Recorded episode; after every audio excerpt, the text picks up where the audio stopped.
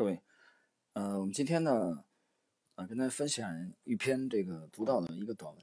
啊，这个短文的作者是点石投资的朱王，啊，非常简短，这个题目是查理芒格的智慧十三句，啊，他摘取了查理芒格的智慧妙语当中的啊十三句话，啊，我们呢给大家这里做一个这个分享啊，结合我个人的这个点评，这首先开篇有一个这个导读。我们看看这个导读部分，在投资领域，查理芒格并非最富有的那个人。作为巴菲特一生的合伙人，查理芒格的身价只有区区的十八亿美元，远远不如许多对冲基金的创始人。但是，查理芒格对于价值的理解极其深刻。这个价值不仅仅体现在投资，还体现在人生。啊，这里我要点评一下啊。他其实指的这个芒格的这个智慧啊，价值其实是一个广义的啊，不单是局限在这个狭义的投资这个领域。我们继续来看作者的啊写的内容。巴菲特关于查理芒格有两个极高的评价：第一，巴菲特说查理芒格让他以火箭般的速度从大猩猩进化到人类；第二，巴菲特说芒格设计了今天的。伯克希尔哈萨维，他给巴菲特一个重要的蓝图啊。以上的这两句话都是巴菲特讲的原话。那么，用合理的价格投资一家优秀的企业，比以便宜的价格买入一家普通企业的结果要好得多。查理芒格和巴菲特就读于同一所小学和中学，但是他年龄比巴菲特大了七岁啊。我这里解释一下，芒格是一九二四年的一月份。巴菲特是一九三零年的八月份出生的，他们要到一九五九年，啊，芒格三十五岁的时候才第一次相遇。那么那一年啊，巴菲特是二十九岁，也要到一九七九年，芒格出任伯克希尔哈萨维副董事长以后，两人才算真正的合伙。而那一年啊，巴菲特已经四十九岁了。芒格很长时间一直是巴菲特背后的那个男人，直到过去十几年，才逐渐被世人发现他的巨大智慧。其实你去看那个伯克希尔哈撒韦的股东会啊，芒格和巴菲特都是并排的在主席台当中，啊，巴菲特在回答提问啊，在这个这个做这个股东会的这个报告啊，芒格就不停的在旁边吃零食。那么今天和大家分享的是查理芒格。的一些普世的投资智慧啊，这里呢，朱王先生呢是选取了十三句话，我们来看看这十三句话。第一，跟随羊群只会让你更接近平均收益。查理芒格告诉我们在投资中随大流，那么只能获得平均的回报，但是逆大势、逆大流又总是极其困难的啊，就是实际上你这个逆向啊很难，其实非常难。什么叫随大流？我解释一下。你比如说，基金基金对宝马、对白马股的这个抱团取暖，啊，这其实也属于一种随大流。那么我们看第二句话：预测从来不是我的强项，而且我也不靠预测的准确来赚钱。我们往往只是买入好的公司，并一直持有。芒格从来不是股市、经济、选举甚至天气方面的预测专家。媒体上说股市即将要发生什么，对他来说都是噪音。他只是想以合理的价格买到好公司。他唯一能预测的是，在股市的疯狂和股价高涨之后，会出现严重的萧条和惨淡的股价。芒格不知道这些什么时候会发生，但是他知道该来的总会来。呃，我解释一下预测的问题啊。其实你说不预测，我觉得这话也是扯淡，虚的。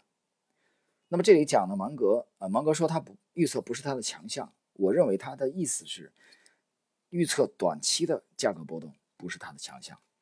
换言之，如果说完全没有预测的话，那么你买入这个公司干什么呢？芒格之所以买这个公司，巴菲特之所以买这个公司，实际上还是在预测。他只不过是预测一个较长的时期之后，这个公司的股价比当下更具价值啊。所以这还是在预测，只不过他预测的是一个长期的变化。和散户啊，中国的散户、美国的散户、全球的这些高频交易者啊，去这个电光火石间，在螺丝壳里做道场，博这个股价的短期变化变化的这种预测有本质的区别。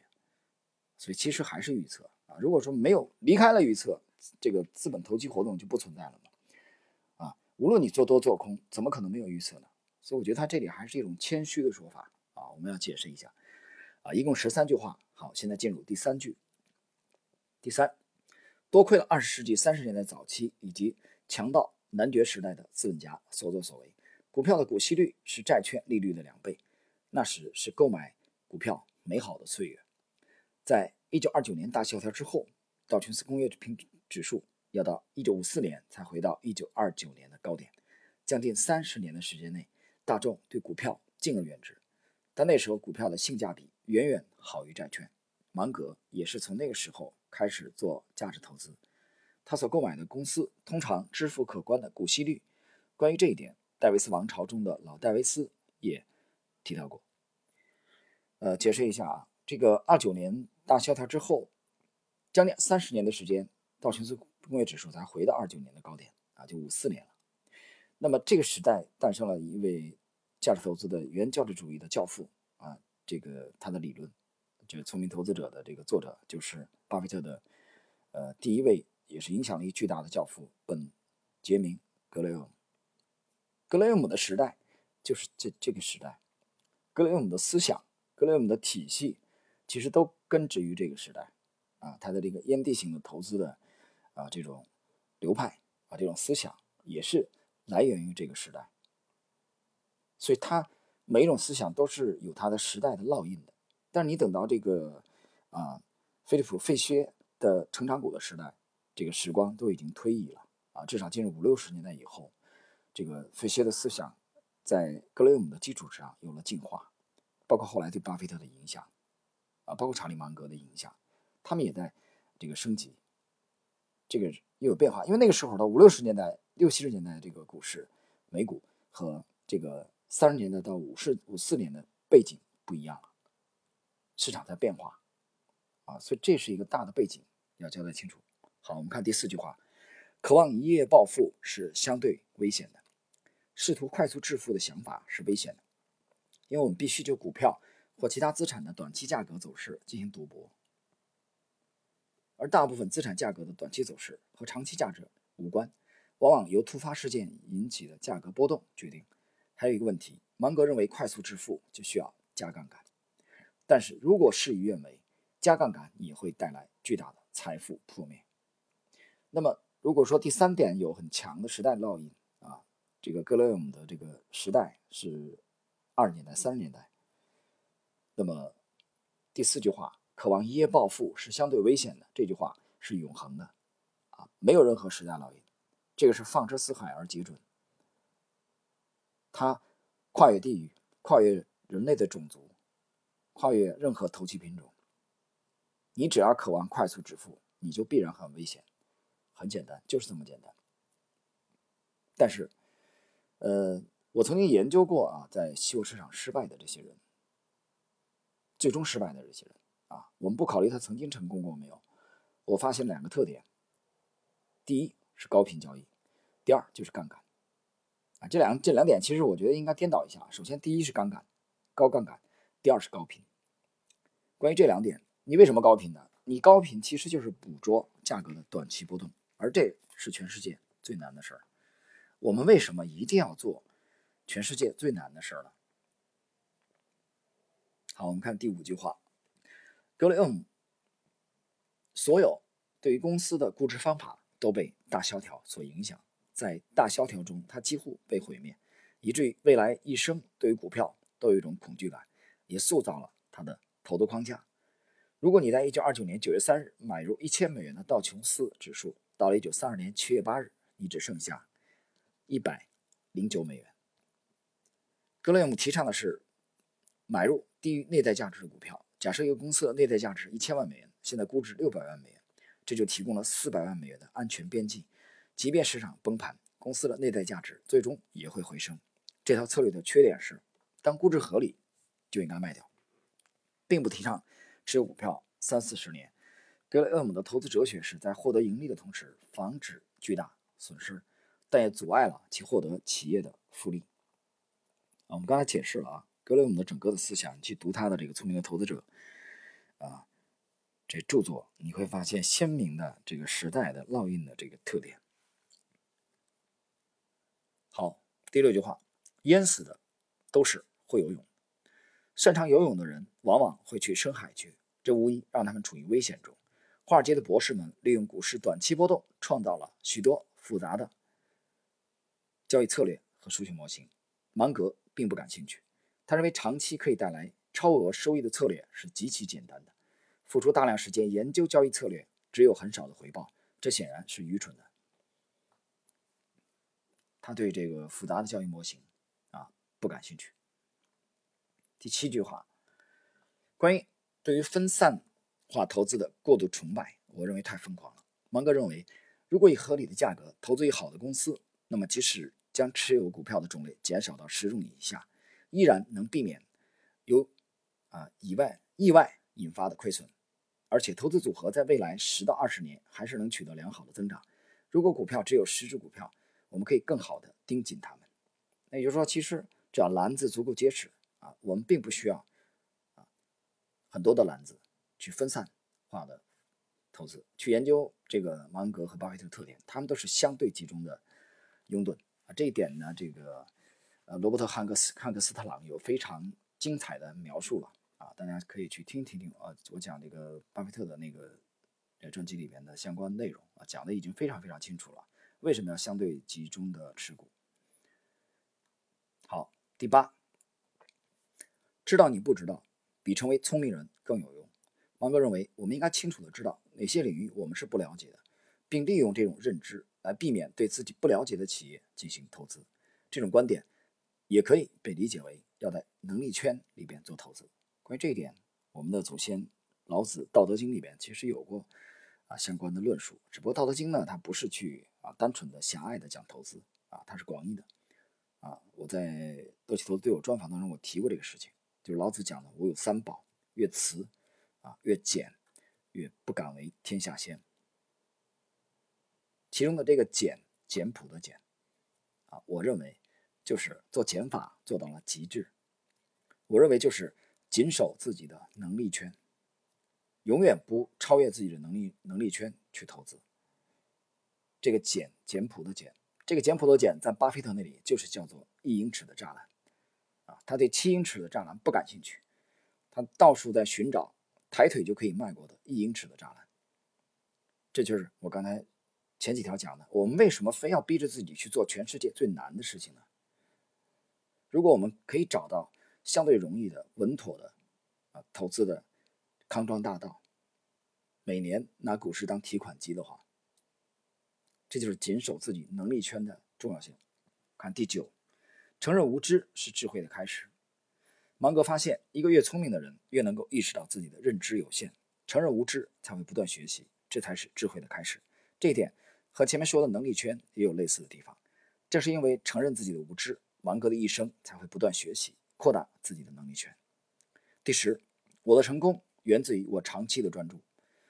耐心不仅仅是美德，更是一笔财富。大多数人认为耐心意味着投资后就可以守住态度，等待它的价值上升。在芒格的世界里，耐心也意味着持有大量现金，等待优质的企业进入合理估值。啊，这里解释一下。呃，我理解的耐心其实是两方面的这个含义啊。第一是我们持仓出现浮盈啊，在正常的这个啊主升的行情当中，我们没有交易方面的任何事可以做，这时候我们就阅读思考啊，享受生活，慢节奏的生活，我们非常耐心啊，我们既不选股也不交易，这是第一种耐心的体现。第二种啊，就是刚才这个芒哥讲这这句话里边的。就是我大量现金在手中，我处于基本上空仓，我等待合适的标的进入，我们可以这个挥棒，啊，进入我们的这个瞄准镜，我们开始扣动扳机狙击的时候，在此之前又是一个耐心等待的过程。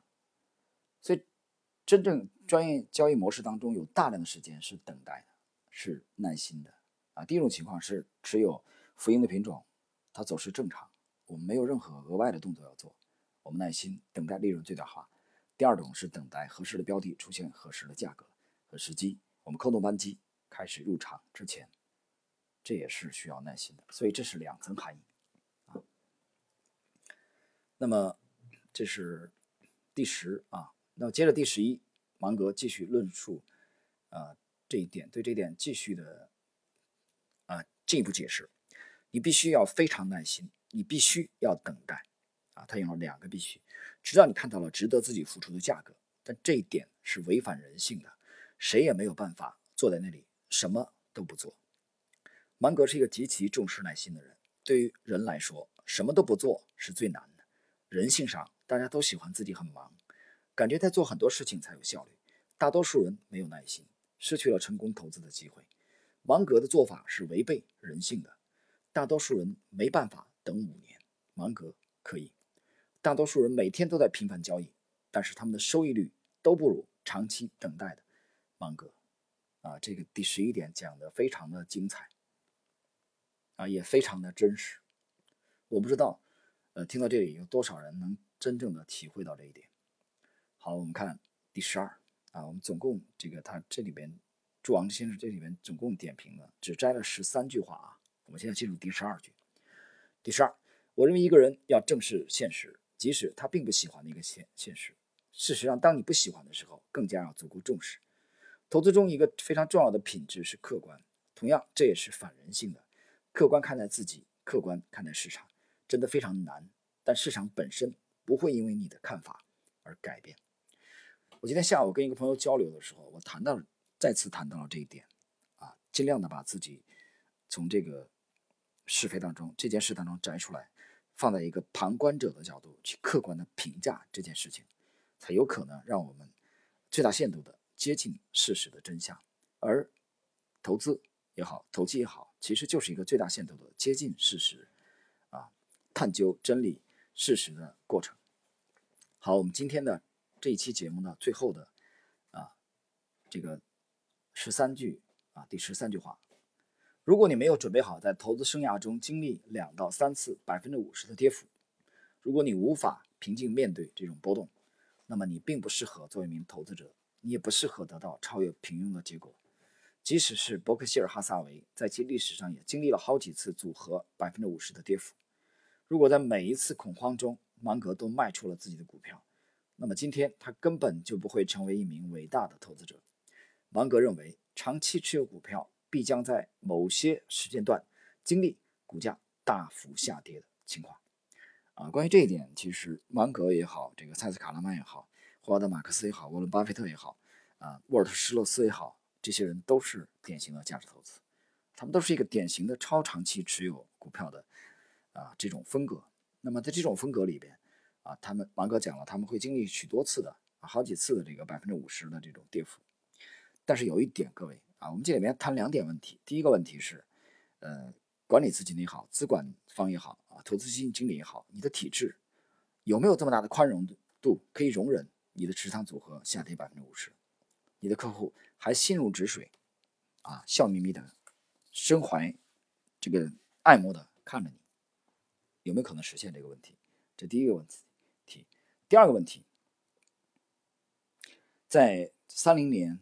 啊，之后巴菲特的这个资产成熟，五零年到现在的为止，啊，这几十年去看美股总体的趋势，总体来说是一个震荡以后不断创新高，包括八七年的股灾，啊，恢复的这种，所以巴菲特有巴菲特的幸运，啊，这是也是事实，包括芒格、伯克希尔哈撒韦，他们他们赌的是美国的国运，他这个国运是长期上升的，听清楚了吧？